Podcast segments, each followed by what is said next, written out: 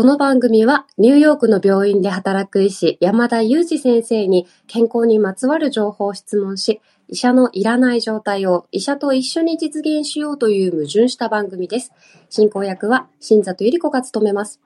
聞きたいテーマや質問は、ウェブマガジンミモレでの山田裕二先生の連載コーナーへお寄せください。感想は、ハッシュタグ医者のいらないラジオで X でコメントいただければと思います。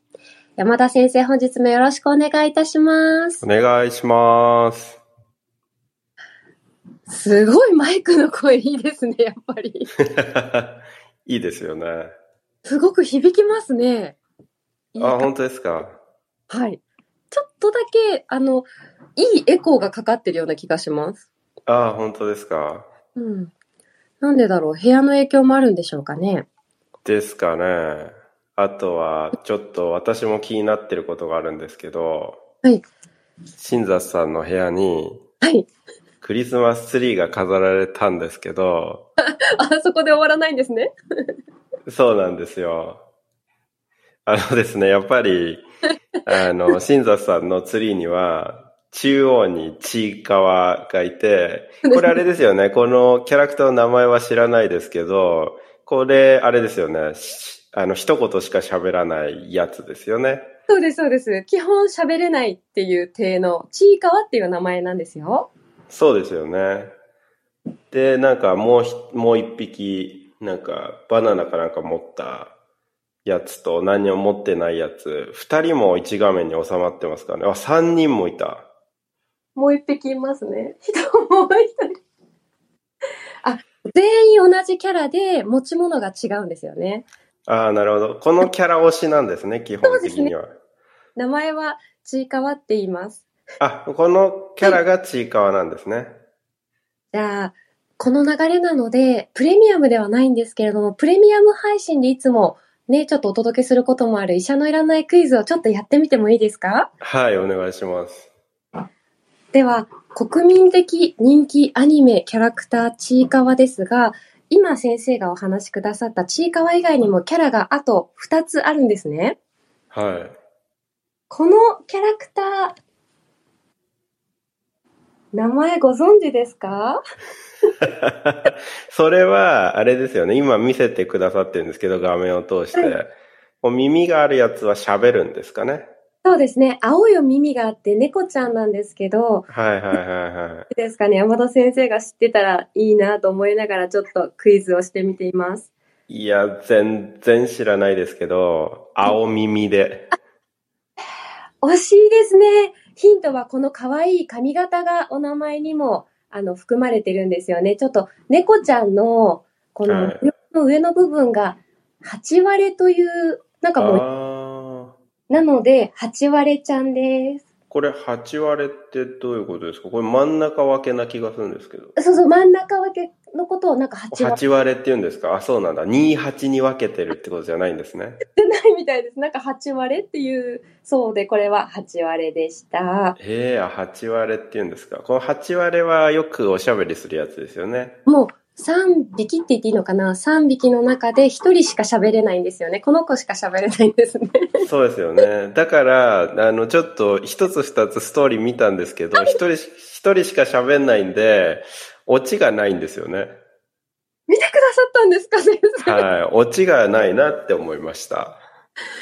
ごめんなさい。これ引き伸ばすのどうかと思うんですけど、何を見てくださったんだろう？どんないのや、ちょっと、あのですね、正直ストーリーすら覚えてないというかな、ちょっと記憶に残んなかったですよね。僕に残らない。そうだったんですね。わかりました。あのですね、実はですね、プレミアム配信で、リスナーの方からほらクイズいただいたときに、先生すごい意外なことをよく知ってらっしゃったので、もしかしたら、これも知ってるかなと思って聞いてみたんですよ。全然知らなかったです。でも放送は2本分ぐらい見ました。なるほど、じゃあ、ね、でも今日、ちょっとまた機会があればとか言って見ないかもしれないですけど、じゃあ、ちょっと今回は 0, 0点ということで、ございます。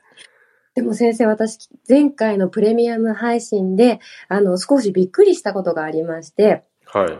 先生、あるクイズの答えで、あの、さくらんぼって私が、あの、伝お伝えしたときに、先生その後、何でしたっけ？あれ？あれ？なんか面白いことをおっしゃって、それが、大塚愛さんっていう歌手のさくらんぼの、あ、笑顔咲くっておっしゃったんですよね。そうですね、はい。知ってたってことですか？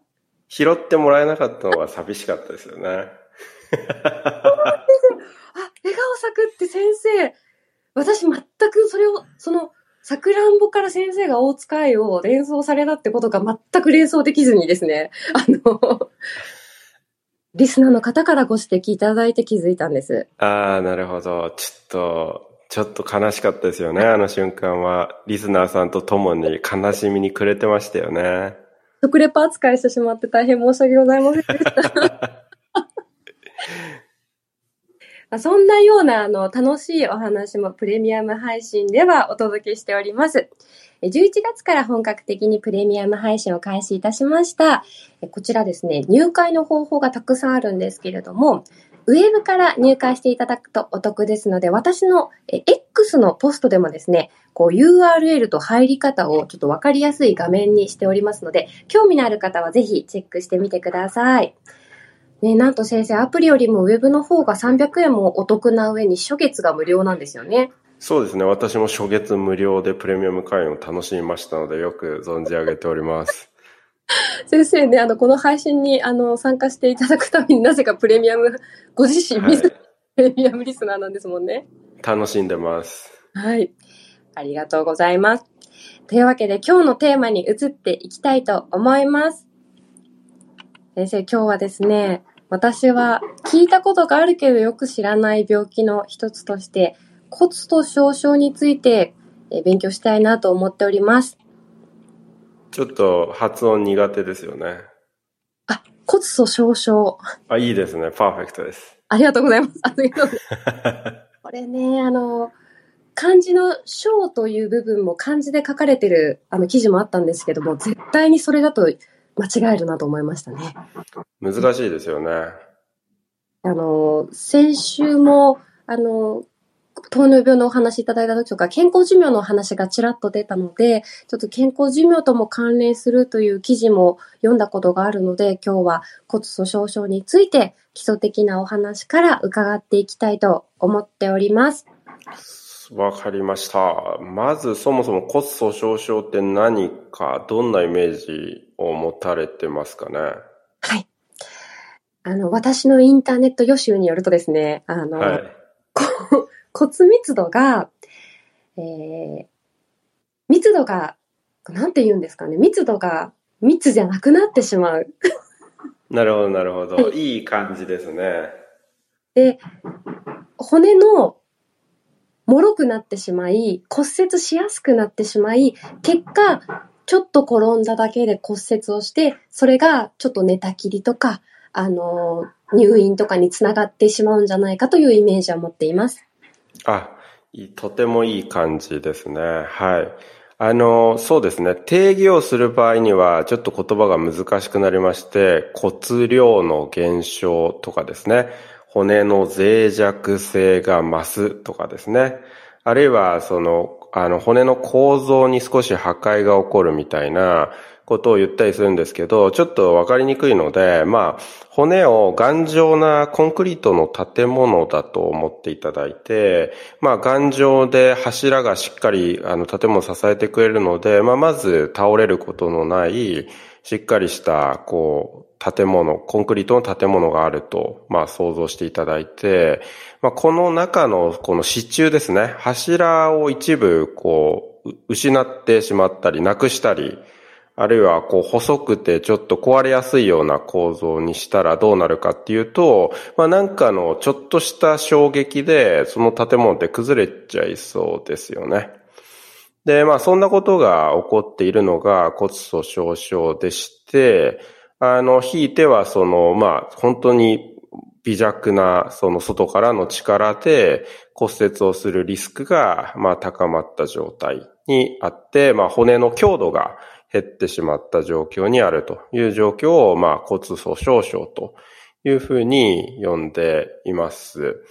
で、まあ、それは概念的な話なんですけど、実際にはもうちょっと実践的にコスト少々を規定しているような、まあ、ルールがありまして、どんな時に私たち骨粗鬆症と呼ぶかと言いますと、一つはですね、あの、まさに今お話ししたような感じで、まあ、ちょっとした外力、外からの力、あるいはもう全く外からの力が働いてないのにかかわらず骨折してしまったっていう状況は、もうその客観的に見て、あ、その建物ってもう脆くなってるんだなっていうのがわかりますよね。まあ、その事実だけで骨粗鬆症と診断ができます。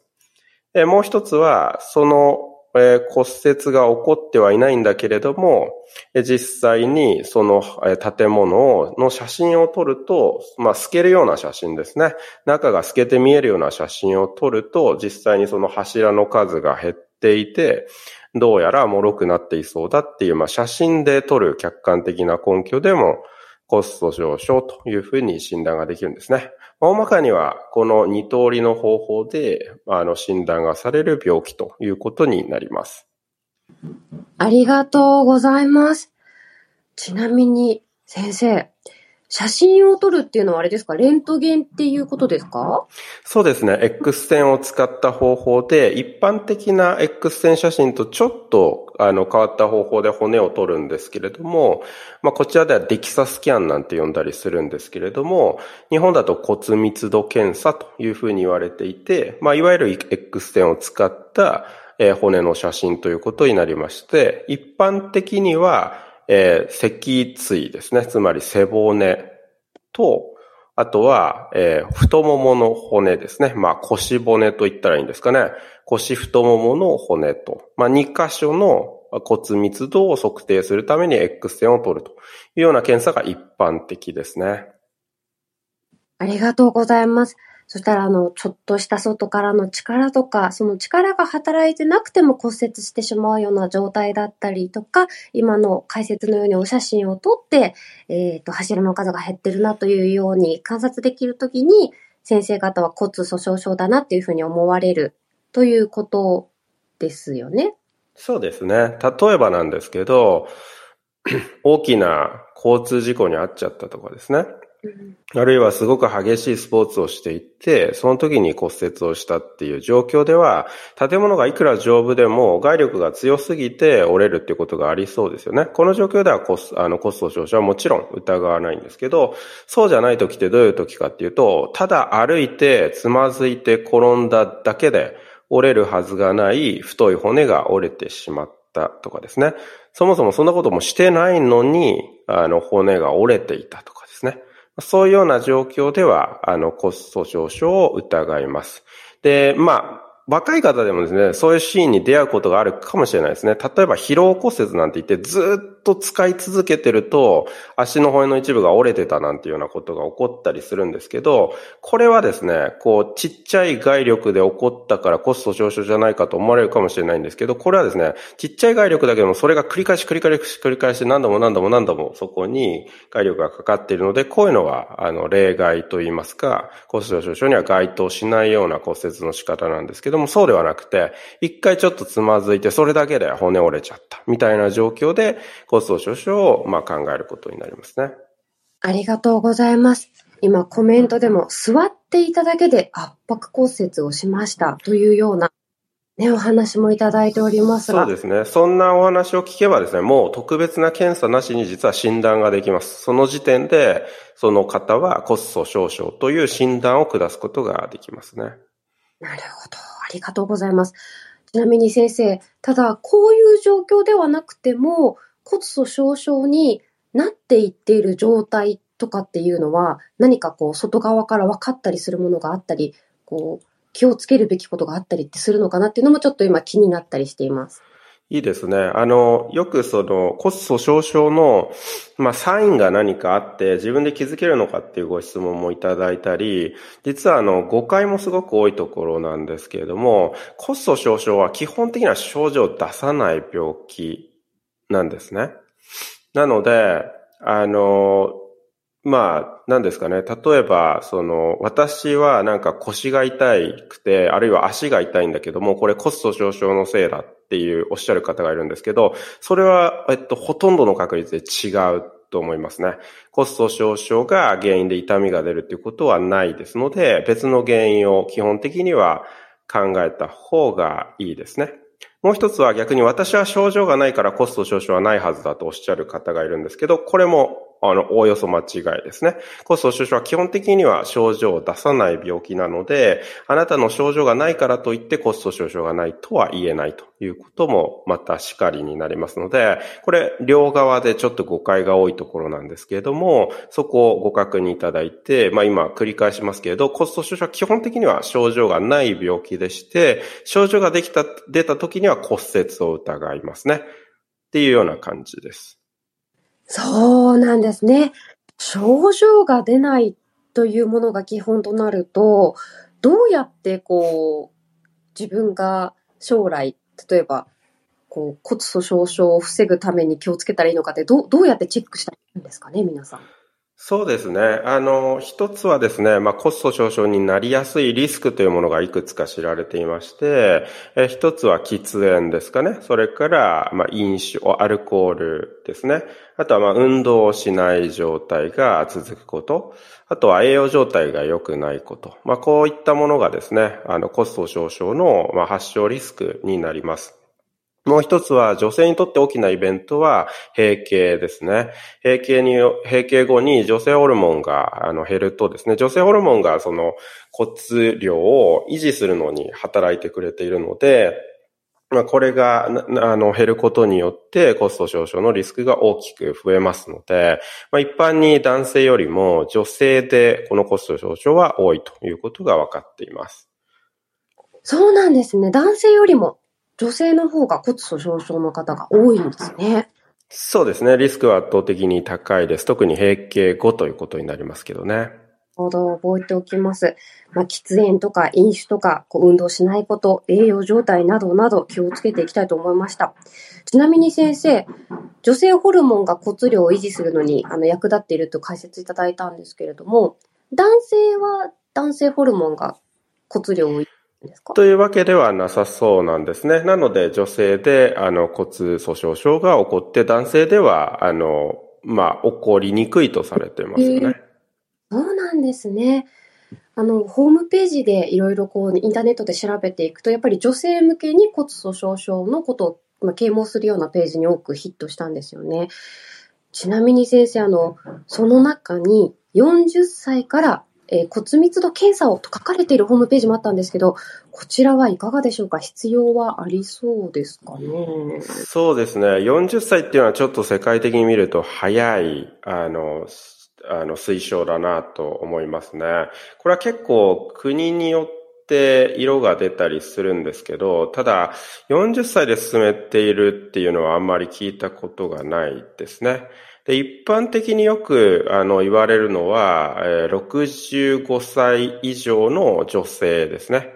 この方たちは基本的に骨密度検査による骨粗鬆症のスクリーニング検査と言いますけれども、骨粗鬆症のスクリーニング検査をあの受けた方が良いのではないかというふうに言われています。で、それ以前で閉経を迎えた方ですね。例えば、えー、55歳でも閉経を迎えている方は、じゃあどうなるのかということなんですけど、こういう方はですね、基本的にプラス何かリスクがある場合とかですね。あるいは何かこう骨折の経験があるとかですね。まあそういうようなこう事情が一つ加わると、え骨密度検査をやった方がいいというふうに考えられることが多いです。例えば、え55歳で閉経を迎えていてタバコを吸っている方ですね。この方は骨密度検査をするのが良いとされています。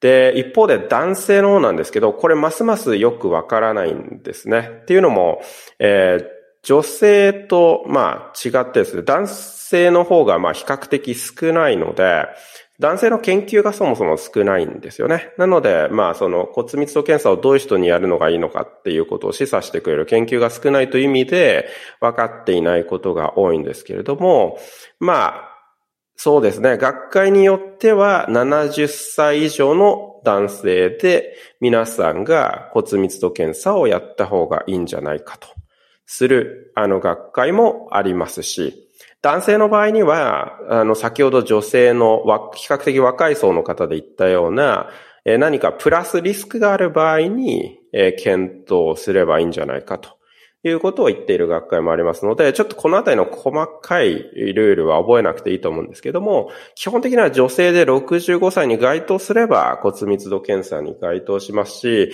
何かプラスでリスクがありそうな場合、先ほどお話しましたけど、お酒、タバコ、運動ほとんどしてないとかですね。あるいは、まあ今出てこなかったですけど、骨粗鬆症を起こしやすくする薬なんかもあるんですね。代表的なものはステロイドって呼ばれるような薬なんですけど、こういう薬飲んでるとかですね。そういうような事情があれば、該当する、その年齢に、あの、かかあの、かからなくても該当する可能性がありますので、例えばステロイド薬を、あの、飲んでいるという場合には、その処方医に、もし受けてなければ確認を取っていただくといいのかなと思いますね。ありがとうございます。65歳以上ということでしたね、女性は。意外と上の世代かなというイメージでした。そうですね。このあたりが、まあ、一般女性でもコスト上昇が多くなって、骨折リスクが高くなる、まあ、年齢層なのでというところですね。はい。ちなみに先生、この骨密度とか、骨の丈夫さとかって遺伝とかもあるんですか？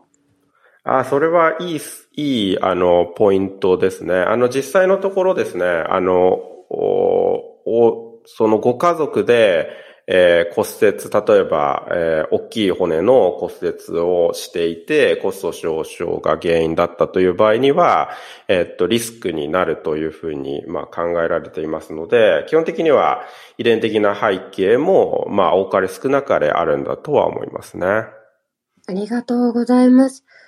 ちなみに先生、その、骨量とか、その強さとかっていうのは基本的に加齢によって減少していくっていうイメージで捉えていていいんですかね？おっしゃる通りですね。なので加齢も一つのリスクなんですね。だからこそ男性でも女性でもこう年齢の数字で切っている話が出てくるわけですよね。なるほど。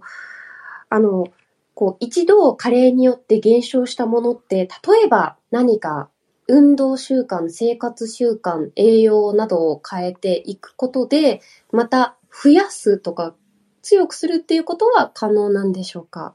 おっしゃる通りですね。あの、実際にですね、コスト上昇のリスクがあるかなと思われている場合にできることはあります。先ほどお話ししたような、えー、リスクを減らすことですね。つまり過剰なアルコール摂取があれば摂取をするとか、喫煙習慣があればタバコをやめるとかですね。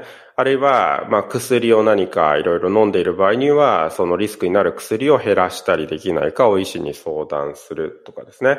運動習慣がない場合には運動するとかですね。あるいはちょっと痩せ型の場合には、まあよく食べるようにするっていうことも保護的に働くかもしれないですよね。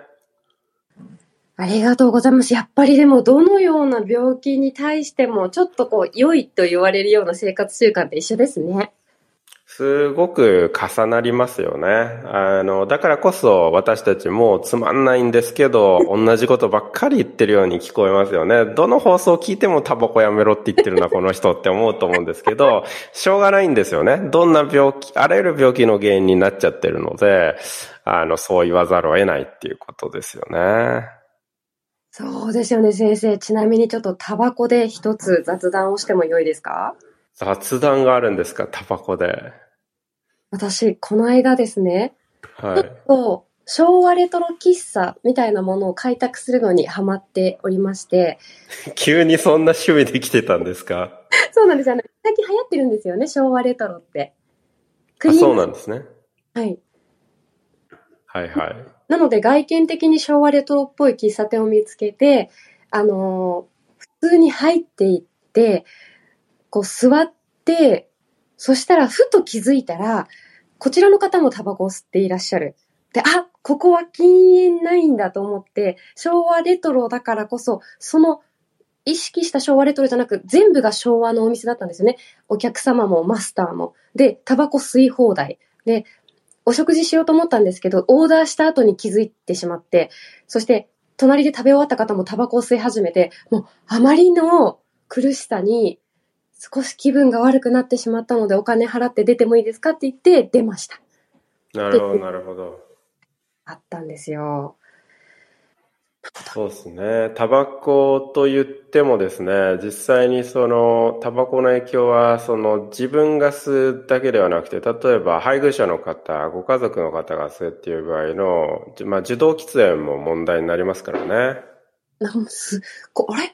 なんかちょっと我慢して食べようかなと思ったんですけど、ちょっとそれがもうできないぐらいの、マスクもしてたんですけど、なんか気分が悪くなって、ああ、ちょっとこれはダメだと思ってギブアップしたんですよね。私も苦手なんですよね。うん。でもその、い、このね、骨密度に限らず良くない影響はいろいろありそうですもんね。そうですね。本当に多種多様な病気の、あの、リスクになりますからね。先生、次回あたり、ちょっと、喫煙をまとめて解説いただく回があってもいいかもしれないですね。そうですね。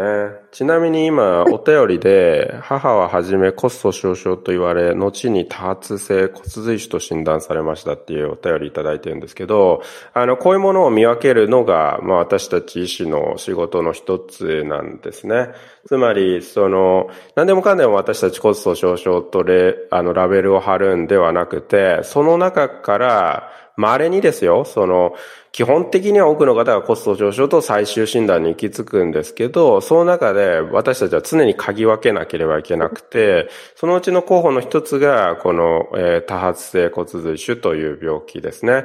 例えば、骨粗鬆症では腎臓の機能にダメージを受けないはずなのに、えー、腎臓の検査をしたら腎臓の機能にも障害がある。なんていうのは一つ臭いサインということになりますよね。こんな感じで、あの、お話と診察をして、血液検査までして、なんで骨粗鬆症にそこまでするんだって、まあ思われるかもしれません。場合によっては、冒頭で私がお話ししたように、あ、そんな骨折の事実だけで診断できるなら、そんなに検査しなくていいんじゃないかと思われるかもしれないんですけども、まずはじめに骨粗鬆症かなと疑われた状況で受診をされたらですね、いくつかの、まあ、まあ、問診とですね、診察と、それから、あの、血液検査検査をすることになるんですけども、そこにはそういう理由があるんですね。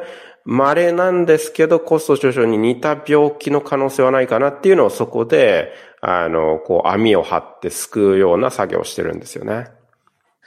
なるほど。でも多発性骨髄腫って何ですかっていうふうに聞いてしまったら、この配信がもっともっと長尺になってしまうので、今回はちょっと諦めて、次回に譲りたいと思います。そうですね。もうこれだけで30分番組できる内容ですからね。ねえ。先生、今日は骨粗鬆症の基礎知識を、あの、お伺いしました。とっても勉強になりました。ありがとうございました。ありがとうございました。本日は新座さんと骨粗鬆症についてお伝えしました。Thank you so much for listening. See you next time.